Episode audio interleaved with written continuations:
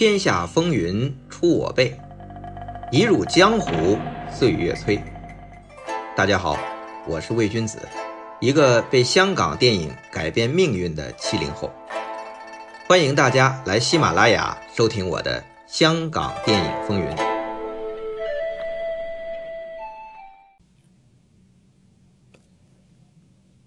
上回讲到，上世纪六十年代，继金庸、梁羽生。开创武侠小说的新世纪之后，华语影坛也迎来了武侠电影的新世界。本来呀，是我党领导下的香港左派公司长城凤凰新联，凭借《金鹰五虎将》《云海玉公园》票房先破了百万纪录，算是先领一时之风气。可惜啊，时不我与，赶上了文化大革命，促生产变成了。抓革命，这才让邵氏公司趁机崛起，啊，独占了这个胜利果实。凭借大醉侠、独臂刀一系列新风格的武侠精品，站稳了市场。其中呢，这张彻导演更是以步步过百万的佳绩，成为名噪一时的百万大导演，登顶了武侠电影的执牛耳者。倪匡当年啊，给自己脸上贴金，他写过一副对联儿。这对联怎么写的呢？叫“屡替张彻编剧本曾代金庸写小说”。可见张彻呀，当时起码在市场价值上是可以与金庸比肩的。张彻能够成功，除了时势使然，也和他本人的努力肯定分不开。这个努力啊，既包括他作为导演的才华和坚持、勤奋，也有他作为官员出身的政治手腕。张彻在成为武侠电影的一代宗师的这条路上啊，有许多竞争对手。这些对手啊，也不乏功力深厚、星光闪耀的宗师大家。他们的竞争啊，有的是明面上的，有的呀笑里藏刀进行的，有的呀。可能就是潜意识的，他们这种亦敌亦友的关系，横看侧看的恩怨，这要讲起来呀，可以交织出半部香港电影史。那到底怎么回事呢？且听我一一道来。先说这个张彻入邵氏，他是以一个影评人和编剧的身份进去的。他想做导演，嗨，不容易。当时。提拔新人做导演很谨慎，基本上都是从学徒做起，循序渐进，从副导演一路升上去，不熬个十年八年，基本没戏。张彻虽然想做导演，但当时邵逸夫力捧做导演的却是一个不到三十岁的摄影师徐增红。邵逸夫还让张彻辅佐徐增红，担任徐增红导演的策划。徐增红那时候那真是少年得志，年轻人嘛，脾气也不好，现场动不动就骂人。据说呀，连张彻都挨过骂，以至于后来张彻自己在片场啊也是习惯骂人。有人就揣测，可能是受了徐增红的刺激或者影响。张彻帮徐增红策划的。改编自民国年间最卖座的神怪武侠《火烧红莲寺》，他们改编成了《江湖奇侠》，可惜反响平平。那与此同时啊，张彻就不断向邵逸夫争取自己做导演的机会，于是就有了前文书说的实验武侠片《虎侠奸仇》。那这部戏也是徐增红帮张彻担任摄影，可见当时啊，两人关系还是不错的。但随着独臂刀创纪录的开创武侠片的新风潮，张彻成为邵氏的首席导演。那他和徐增红的关系啊，也就发生了微妙的变化。那张彻不再是徐增红的策划了，那徐增红呢，也不再为张彻担任摄影师了。那张彻就开始启用年轻的摄影师，像鲍学礼啊、华山呐，后来还帮他们由摄影师转做导演了。和徐增红一样，那王宇本来是拍徐增宏导演啊、张彻策划的《江湖奇侠》出道，但是《独臂刀》大红之后，王宇就成为张彻御用的小生了。徐增宏根本就没有机会拍王宇了，他主要是拍邵氏的另外一个小生，叫张毅，那个毅就是张翼德的毅。他拍的都是《神剑震江湖》啊，《七侠五义》啊，《玉面飞狐》啊，其实成绩啊也都还可以，但是和张彻比起来，这步步过百万啊，就显得差了些。徐增宏是少年得志啊。年轻人难免就开始有点不平衡，那这个时候正好啊，邵氏的几员大将邹文怀、何冠昌啊、蔡永昌离开了邵氏，自立门户，成立了嘉禾。那徐增宏就第一时间出来啊，跟着邹文怀和日本合拍了一部叫《盲侠大战独臂刀》，在当时而言。这徐增宏算是摆明立场站在邹文怀这一边和邵氏对着干。那《独臂刀》是张彻名作呀，邹文怀无视版权就拿过去和日本盲侠做了一次大乱斗的 PK。那《独臂刀》和盲侠这两部这个经典的 IP，我们现在应该叫 IP 吧，他们合在一起啊，就有点像复联大战正义联盟的意思。演员还都是原版的演员，独臂刀还是王宇，因为当时王宇也从邵氏离开了。盲侠就是圣心太郎，这两个都是原版。那导演呢？日方导演因为合拍嘛，还是盲侠原版的安田公义。那中方导演，那如果是独臂刀的原版，就应该是张彻，但是张彻是在邵氏，是没和邹文怀出来的，所以呢。中方导演就负责独臂刀那块的，就是徐增宏啊，可见徐增宏与张彻啊还是有点剪不断理还乱的纠结了。关于这盲侠大战独臂刀啊，我们后面邵氏嘉禾影坛争霸的专题，我们如果做这个专题的时候，一定会详细讲。单说你说像盲侠大战独臂刀这种，我觉得那算不算一种？肯定是 cut 片，而且是一种奇片。这种奇片啊，徐增宏一九七八年还拍过一部，片名啊叫《独臂拳王勇破楚门九子》。当时啊，正是邵氏导演楚原改编自古龙的武侠片大卖的时候。楚原那时候有一绰号叫“楚千万”，比百万大导演张彻风头更盛。那你说徐增宏他拍了一部？独臂拳王勇破楚门求子，啊，这就有点蹭热度或者搞噱头，也可能是心理不平衡。反正啊，他找了王宇这位独臂拳王来打破楚原电影里的九大高手。这九大高手其实都是古龙小说里的人物，包括《流行蝴蝶剑》里面宗华饰演的原版孟星魂。哎，说到这儿，有人就问了：王宇他不是独臂刀吗？在这儿怎么变成独臂拳了？嗨。那不版权问题吗？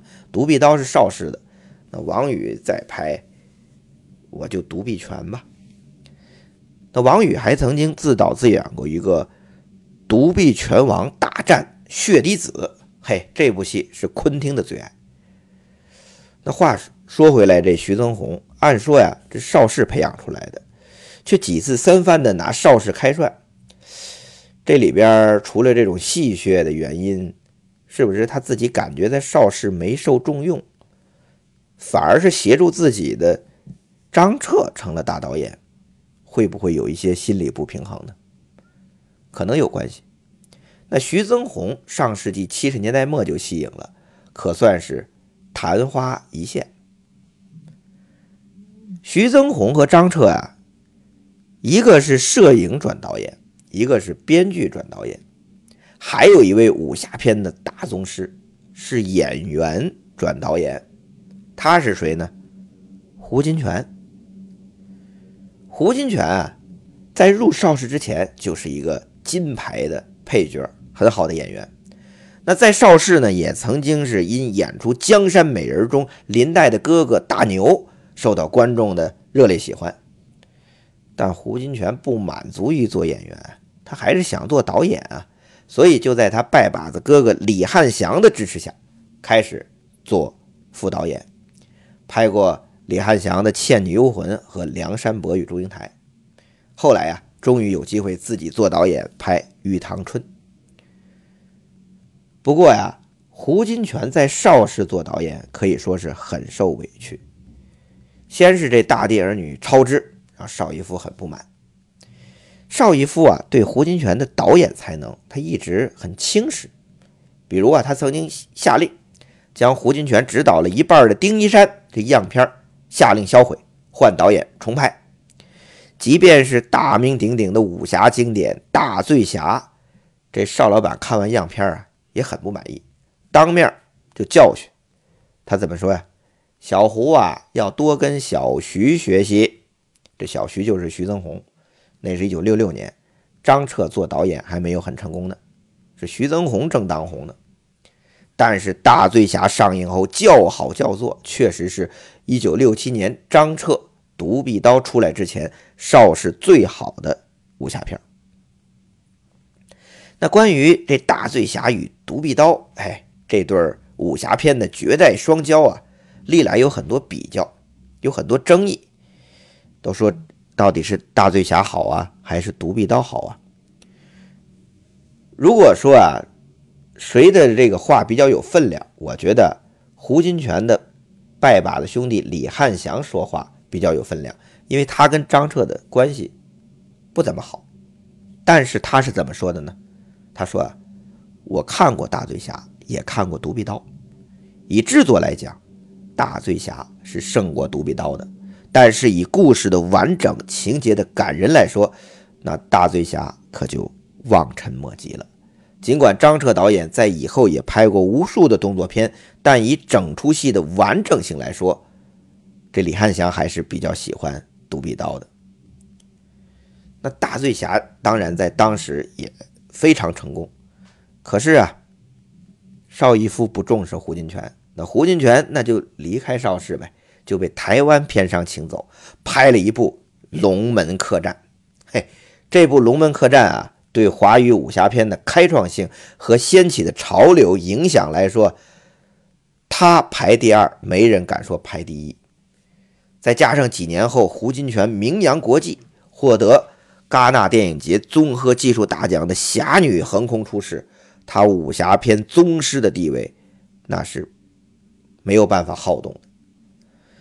那作为影评家的张彻呀，他一直写文章，他曾经给武侠片的导演啊排过座次，他非常虚心的啊，他尊胡金铨为武侠片导演的冠军，那他自己呢就做了第二把交椅，他又把后来因古龙武侠片风生水起的楚千万楚原导演，哎，让他做了第三把交椅。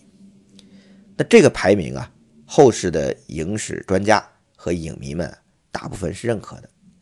确实，你说以艺术成就和开创性，以及对后世武侠片的影响，综合而言，胡金铨是毫无疑问的冠军呢。当年徐克大学的论文就是研究胡金铨。后来呢，我们也知道徐克又请了胡金铨拍《笑傲江湖》，都是。对胡导演武侠片成就的高山仰止，至于这合作出现问题，有了恩怨，那是另外一回事儿。当然啊，对于这个胡金铨、张彻、楚原的武侠片大导演排名，我不知道听众朋友们怎么看。如果给你心目中的武侠片导演排座次的话，谁是第一，谁是第二呢？徐克。能排在第几位呢？欢迎留言讨论啊！这张彻与胡金铨应该是没什么私交，但是也没什么恩怨，只是两个人啊都在邵氏待过。胡金铨是不被重用，张彻呢是稳坐了头把交椅。其实我觉得，这胡金铨之所以被邵逸夫这么轻视，除了眼光问题之外啊，我觉得极有可能和胡金铨的拜把子兄弟李汉祥有关。这李汉祥可是邵氏兄弟在香港开疆辟土的第一重臣。但是他却背叛了邵氏，带走了一批主创力量，跑到中国台湾去创建国联去了。这对邵氏的打击非常大呀。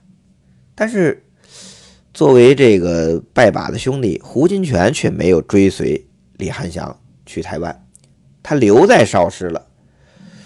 我估摸着，这邵逸夫一看见胡金铨，就可能想起这李汉祥。可能这气儿啊就不打一处来，胡金铨受了不少委屈，最后他还是从香港离开去了中国台湾。其实啊，真不如早去。这张彻和胡金铨啊，虽然没什么私人交集，但是因为都是武侠片开山立派的宗师，他们的作品啊，难免会拿来比较。你如果问我怎么看他们两位？那可讲的太多了，那这里单挑一个我最想说的一点啊，就是胡金铨本身这美术造诣深厚，对服装造型、布局、布景、道具、角色的官职品位啊、庭院典章器物，莫不精心考据，追求逼真的真实感。那影片的这整体制作啊，即便在今日来看，也是非常精良的。咱们再看张彻拍武侠片，是有点不拘小节的，人物造型、服装、道具倒是很有创意，但是非常率性，也不怎么考证，与李汉祥、胡金铨的这个严谨的风格是完全不同。这张彻最有名的不拘小节啊，是他在《刺马》和《洪熙官与方世玉》中，将清朝男子这种留辫子、剃顶的。这历史形象进行了大胆的发挥改造，他首创了留头发、留鬓角、不剃前额、留辫子的这个造型，倒是显得浪漫飘逸一点。这个造型，哎，让后来的港台影视剧争相模仿。我提两个啊，大家应该记得王晶导演的《鹿鼎记·洪熙官》吧？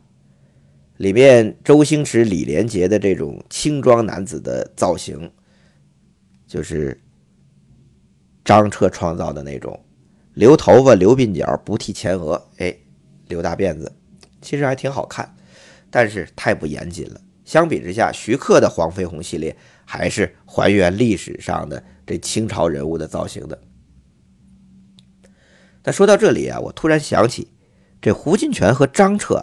其实，在作品上是有过一次交集的，而且这交集呀挺有趣儿，那就是《大醉侠》和《金燕子》这两部戏，在我看来，呃，都是典型的挂羊头卖狗肉。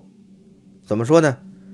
胡金铨导演的《大醉侠》本来是以岳华饰演的大醉侠为绝对主角，但偏偏卖力刻画的是。郑佩佩饰演的侠女金燕子，结果就是这月华没红，郑佩佩却一炮而红，成为当时名噪一时的武侠皇后。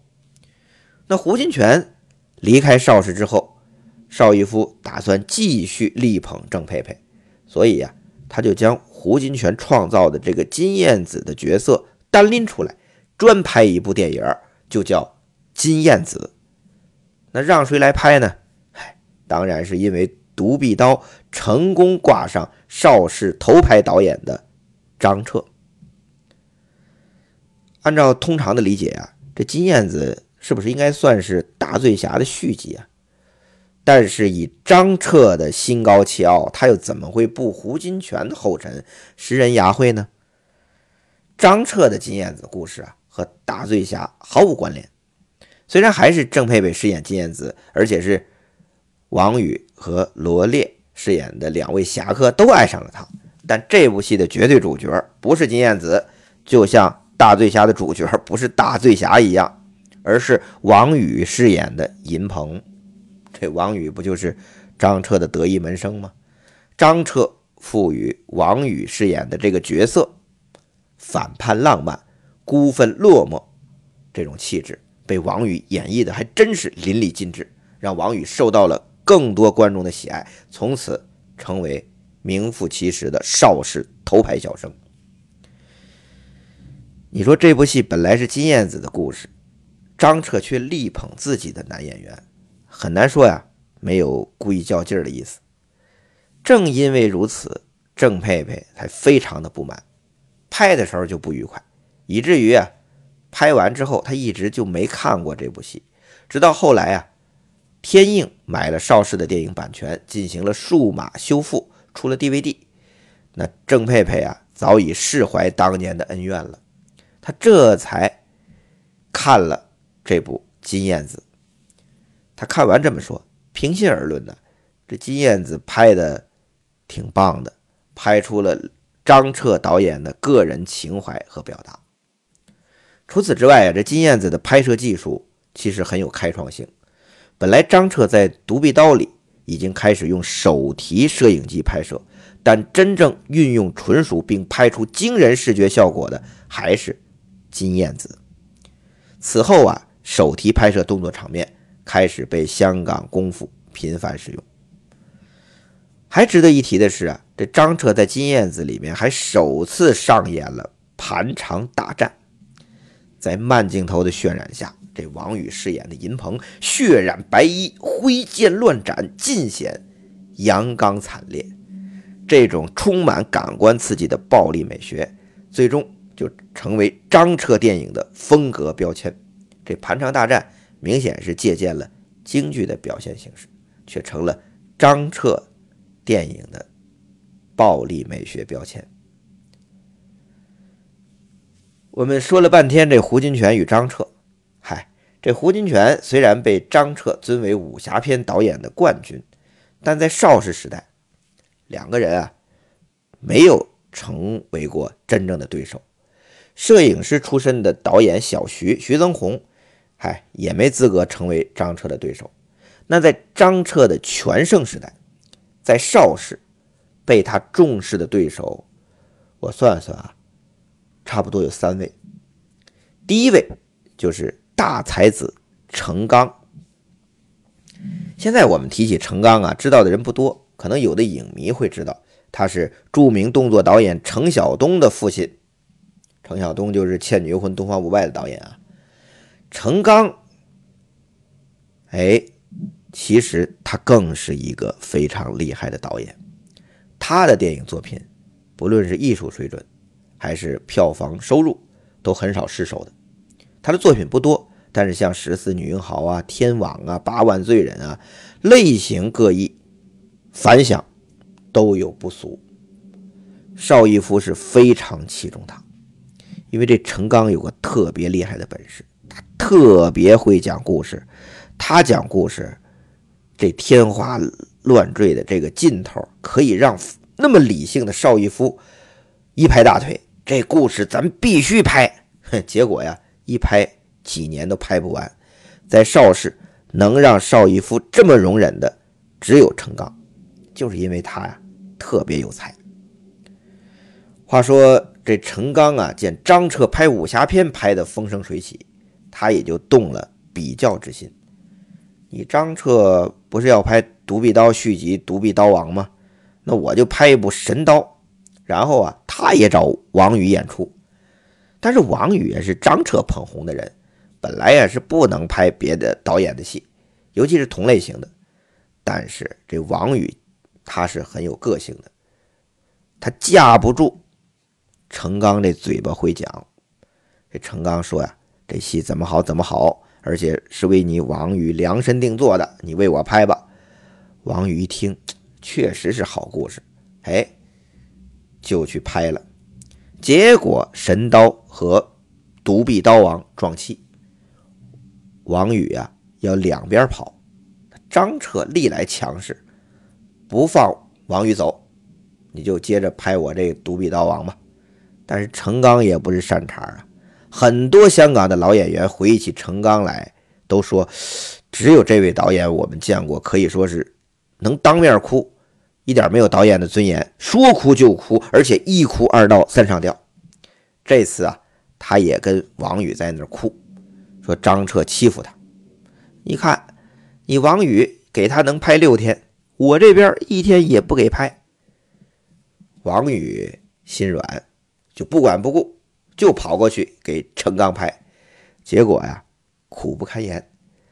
陈刚拍戏是好，也认真，但是也是出名的折腾人。神刀里啊，这王宇啊，又要被火烧，又要雪里爬，又要瞎眼睛，还被吊起来，结果呀，这腰就扭了，坐骨神经受伤了，有半年不能走路。这王宇可惨的哟。不过这神刀虽然拍的辛苦，却真是一部好戏，上映后反响特别好。但是到了九十八万港币的时候，就下片了。当时很多人都奇怪，以神刀的走势，过百万是轻而易举的事儿，但是邵逸夫为什么果断的腰斩下片呢？欲知后事，请听下回。